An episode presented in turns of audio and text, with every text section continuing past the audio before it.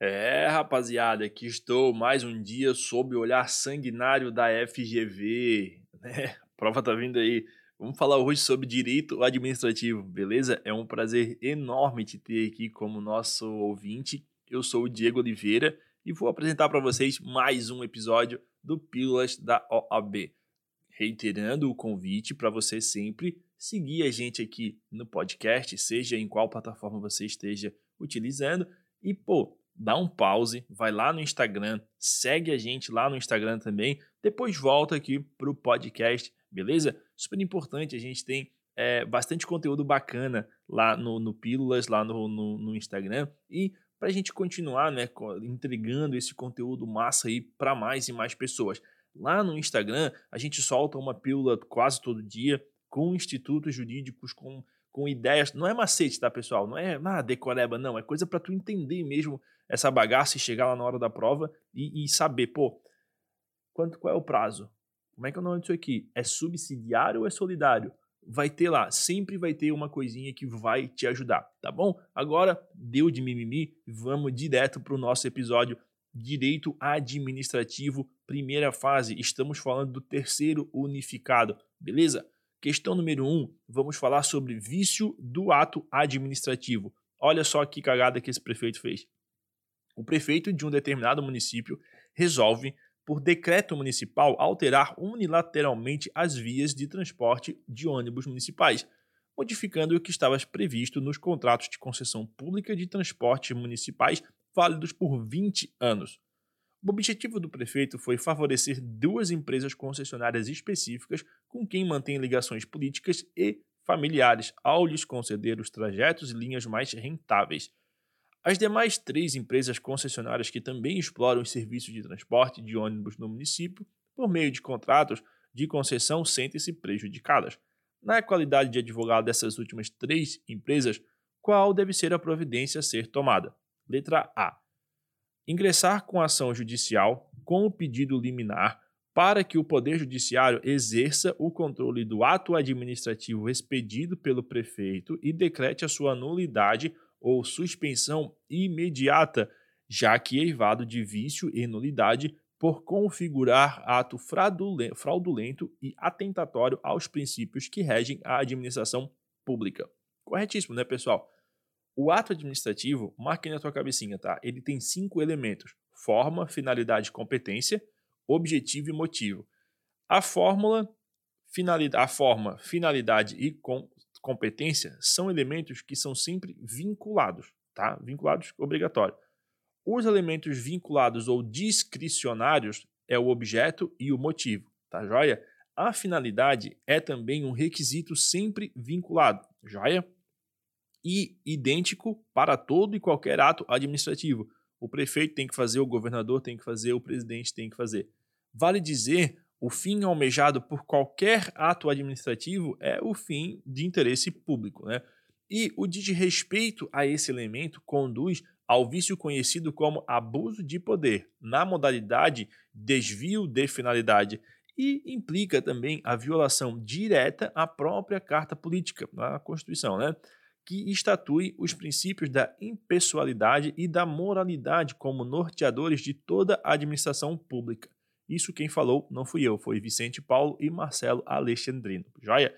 A finalidade é requisito de validade para os atos administrativos. Dessa forma, então, é cabível sim ação judicial para alcançar a nulidade daquele ato administrativo que possui ali desvio de poder, que é o desvio de finalidade.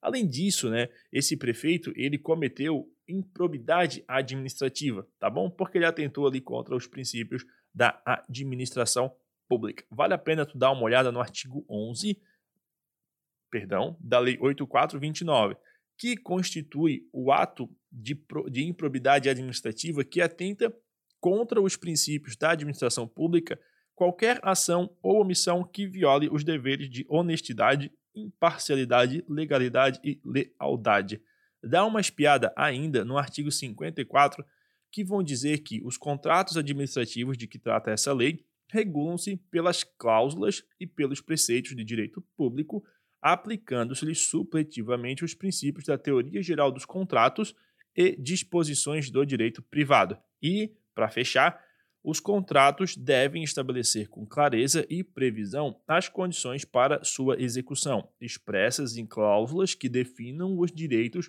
obrigações, responsabilidade das partes, conforme os termos da licitação e da proposta que se vinculam. Esse 54 é da Lei 8666, tá bom? As próximas três é, assertivas elas estão completamente erradas e aí eu não vou ler para não confundir a cabecinha de vocês, beleza? A questão número 2, nós vamos falar sobre agentes delegados e agentes públicos, tá? Vamos falar de notários e registradores, na verdade. Olha só, são considerados agentes públicos todas as pessoas físicas incumbidas sob remuneração ou não, definitiva ou transitoriamente, do exercício de função ou atividade pública. Assim, é correto afirmar que os notários e registradores são. Aí vem várias opções do que, que essas pessoas são. Letra A. Agentes públicos ocupantes de cargo efetivo e se aposentam aos 70 anos de, de idade. Tá quase certo, mas muito errado, porque eles não ocupam cargo efetivo, tá bom? Letra B. Agentes públicos vitalícios ocupantes de cargo efetivo e não se aposentam compulsoriamente. Quase certo também. O que está errado é que eles não ocupam cargo efetivo, tá? Letra C, eu vou pular para D, depois eu volto na C, tá bom? Não, vou, vou na D primeiro, que eu acho que é o mais interessante. Olha só, na letra C. Olha só. C. Delegatários de serviços públicos aprovados em concurso público. Ponto. Aqui está correto. Delegatários de serviços públicos aprovados em concurso público. Por quê? Os serviços notariais de, e, e de registro, eles são exercidos em caráter privado por delegação do poder público. A lei regulará as atividades, disciplinará a responsabilidade civil e criminal dos notários, dos oficiais de registros e de seus prepostos e definirá a fiscalização de seus atos pelo Poder Judiciário. A lei federal estabelecerá normas gerais para fixação de emolumentos relativos aos atos praticados pelos serviços notariais e de registros, beleza? O ingresso na atividade notarial e de registro depende de concurso público de provas e títulos, não se permitindo que qualquer serventia fique vaga, sem abertura de concurso de provimento ou de remoção, por mais de seis meses. A lei que a lei aqui, o artigo 236 da Constituição, faz referência, que é essa que a gente viu agora, é a Lei 8935, que regulamentou os serviços notariais de, de registro. Segundo o artigo 3 da Lei 8935, o notário ou tabelião e oficial de registro ou registrador são profissionais do direito dotados de fé pública a quem é delegado o exercício da atividade notarial e de registro. Portanto, os notários e os registradores, eles são profissionais dotados de fé pública, dependendo o seu ingresso de aprovação em concurso público de provas e títulos, eles são remunerados por emolumentos cuja fixação decorre dos parâmetros estabelecidos em lei federal sujeitos à fiscalização do Poder Judiciário e, que é o erro da A e da B, exer exercentes de função pública delegada, tá bom? Eles não são, não são ali cargo efetivo, joia? E a letra D, pessoal, que eu fiquei na dúvida se eu ia, se eu voltava e tal, diz o seguinte: os notários e registradores são delegatários do serviço público investidos em cargos efetivos após aprovação em concurso público. Aqui está errado. Os notários e registradores eles são delegatários de serviços públicos, como a gente falou antes ali. Né? Então é isso que você tem que ficar atento, porque o cargo efetivo ele está ele, ele tá errado. Por isso que a A, a B e a D é, estão erradas, porque o, os notários e registradores eles não ocupam cargo efetivo. Cargo efetivo é ocupado pelo agente público classificado como servidor público, tá? Os delegatários de serviços públicos, eles são agentes públicos classificados como particulares em colaboração com o poder público e não como servidores públicos, tá joia? Então, com isso a gente mata aí a nossa questão número 2. A questão número 3, ela vai dizer para a gente o seguinte, vamos falar sobre revogação ou anulação de licitações, tá? Olha só, A revogação da licitação pressupõe. Aí vem um monte de opções para tentar confundir a tua cabeça e eu vou direto na correta, tá? Olha só. A revogação da licitação pressupõe, letra D, razões de interesse público decorrente de fato superveniente, devidamente comprovado, pertinente e suficiente para justificar esta conduta. Aqui está correto, tá? Isso está lá na Lei 49. Não esquece da Lei 14133, que é a nova lei de licitações que está sendo aplicada supletivamente até 1 de abril de 2023. Depois dessa data, ou a partir desta data, é essa lei que passará a ter vigência única e vai revogar aí todas as outras leis de licitação, tá bom? Por enquanto, foca na Lei 8666. Artigo 49 diz que a autoridade competente para a aprovação do procedimento somente poderá revogar a licitação por razões de interesse público decorrente de fato superveniente devidamente comprovado, pertinente e suficiente para justificar tal conduta, devendo anulá-la por ilegalidade, de ofício ou por provocação de terceiros, mediante parecer escrito e devidamente fundamentado. Belezinha? Joia, né? As outras questões, pessoal, elas falavam sobre mero juízo de conveniência, mero juízo de conveniência, é, prévia, integral e justa indenização. Tem nada disso, tá tudo errado, tá? Para revogar a licitação, pressupõe razões de interesse público decorrente de fato superveniente, devidamente comprovado, pertinente e suficiente para justificar a revogação. Beleza? Então, é isso aí. Questão número 3 foi para conta. A questão número 4 diz o seguinte: olha só, vamos falar sobre contrato nulo. Sendo o contrato administrativo nulo, é correto afirmar que. Também vamos direto ali para a resposta correta para vocês não se confundirem.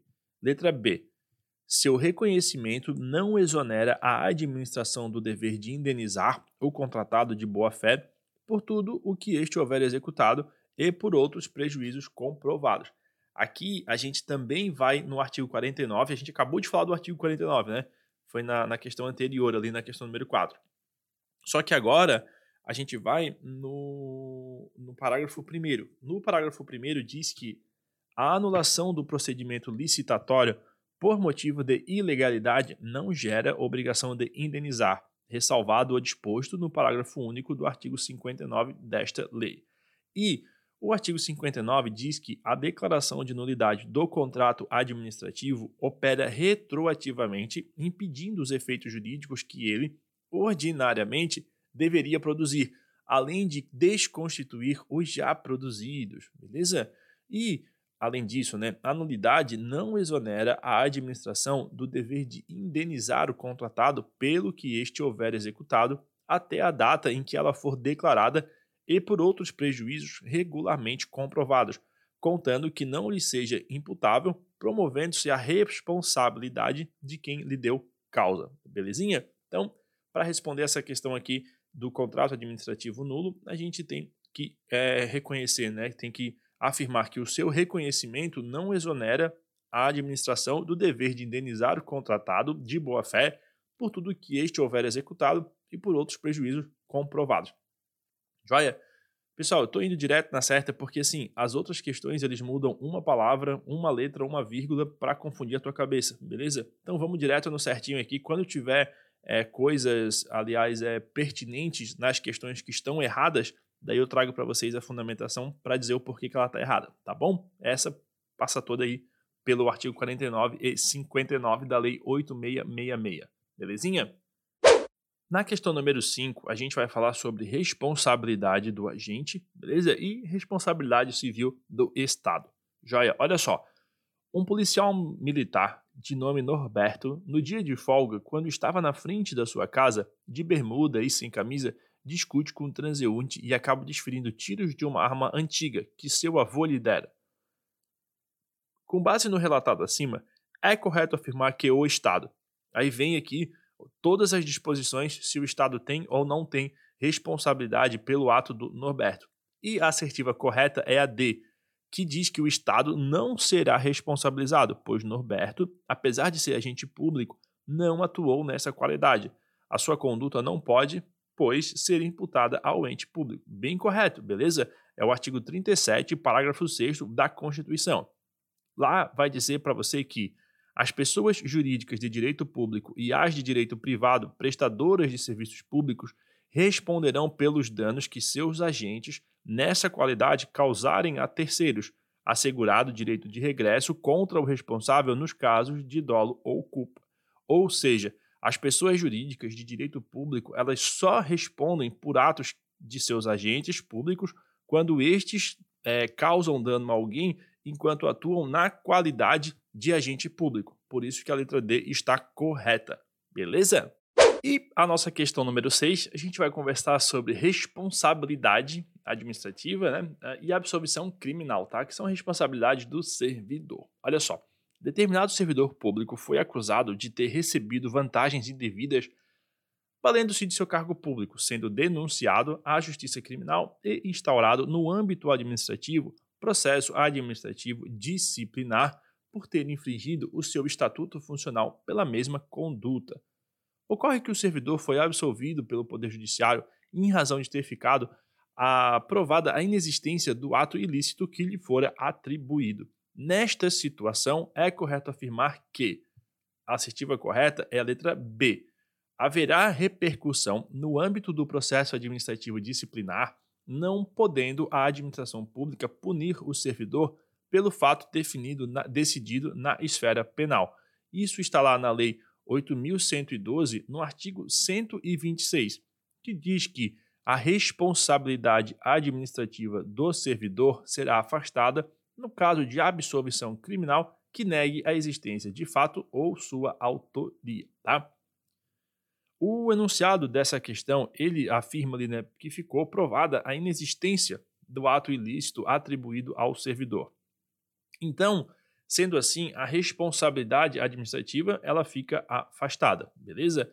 E tem uma regra, né? A regra é a seguinte: as decisões administrativas e penais, elas são independentes, ou seja, uma decisão ela não influi na outra. Só que daí foi cobrado na questão a exceção de que é que a decisão penal ela apenas influirá na, a, a, na esfera administrativa em duas situações, e somente né, nas duas situações.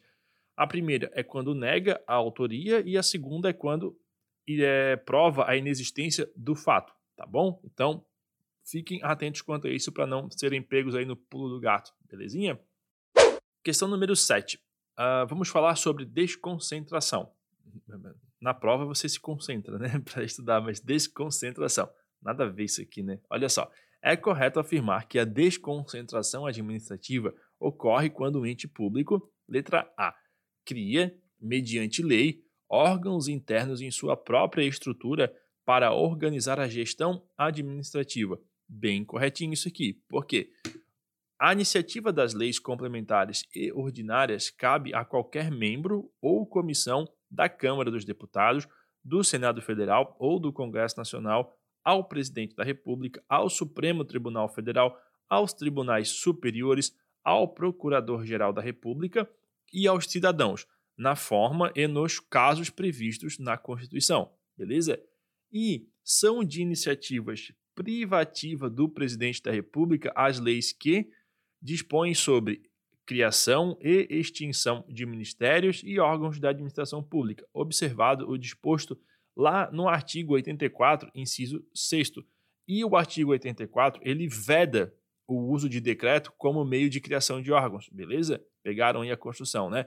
O artigo 84 diz que compete privativamente né, o, ao presidente da República dispor mediante decreto, decreto, decreto né, dispor, mediante decreto, sobre a organização e funcionamento da administração federal, quando não implicar uh, aumento de despesas, nem criação ou extinção de órgãos públicos e também a extinção de funções ou cargos públicos quando vagos, tá? Aqui, pessoal, o que, que a questão quis saber se tu sabias ou não? A diferença ou, as, ou os institutos da, da desconcentração e da descentralização. Tá?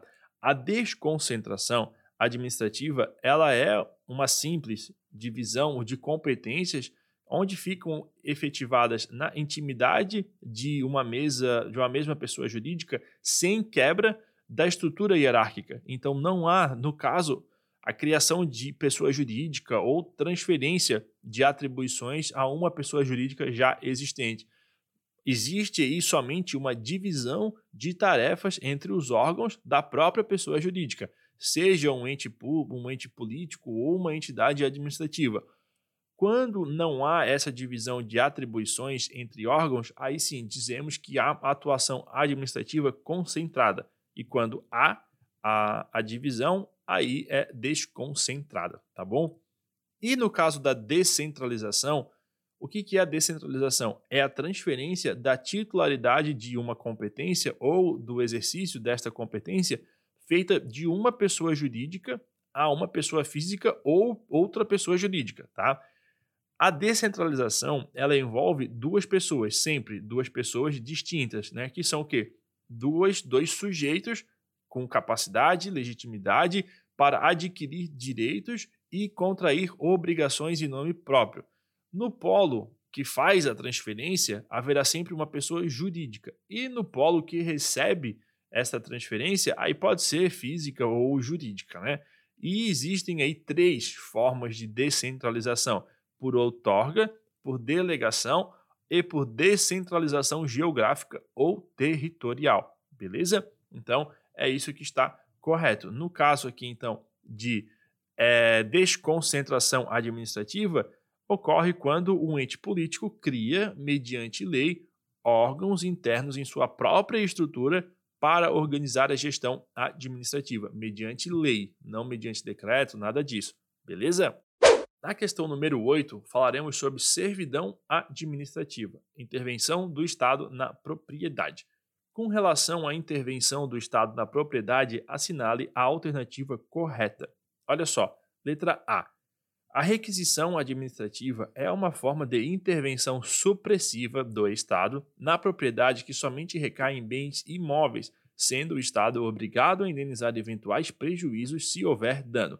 Aqui está incorreto, por quê? Porque a, re a requisição ela ocorre também sobre bens móveis, como por exemplo, né, o policial pega o carro para perseguir ali, requisita um carro para perseguir um, um criminoso. Tá? Letra B. A limitação administrativa é uma forma de intervenção restritiva do Estado na propriedade que consubstancia obrigações de caráter específico e individualizados a proprietários determinados, sem afetar o caráter absoluto do direito de propriedade também está incorreto, né? porque o direito de propriedade ele não é absoluto. Joia? Letra C. A servidão administrativa é uma forma de intervenção restritiva do Estado na propriedade que afeta as faculdades de uso e gozo sobre o bem objeto de intervenção em razão de um interesse público. Aqui está correto, mas eu vou na letra B e aí eu já justifico na letra D e já justifico tudo junto, tá? Olha só. O tombamento é uma forma de intervenção do Estado na propriedade privada que possui como característica a conservação de aspectos históricos, artísticos, paisagísticos, culturais dos bens imóveis, excepcionando-se os bens móveis. Aqui está incorreto porque pode também ocorrer o tombamento nos bens móveis, beleza? E olha só, a servidão administrativa é uma forma de intervenção restritiva do Estado na propriedade que afeta as faculdades de uso e gozo sobre o bem objeto da intervenção em razão do interesse público. Aqui está correto, tá?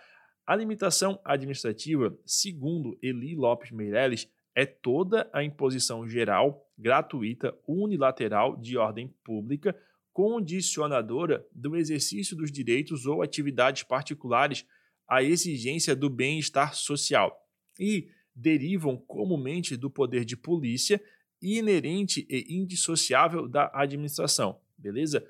O tombamento é o que? É a modalidade de intervenção do Estado na propriedade por meio de um procedimento administrativo que tem por finalidade preservar o patrimônio histórico, cultural, artístico, científico, paisagístico ou turístico e pode recair sobre bem imóvel ou imóvel. Por isso que a letra D está errada, tá?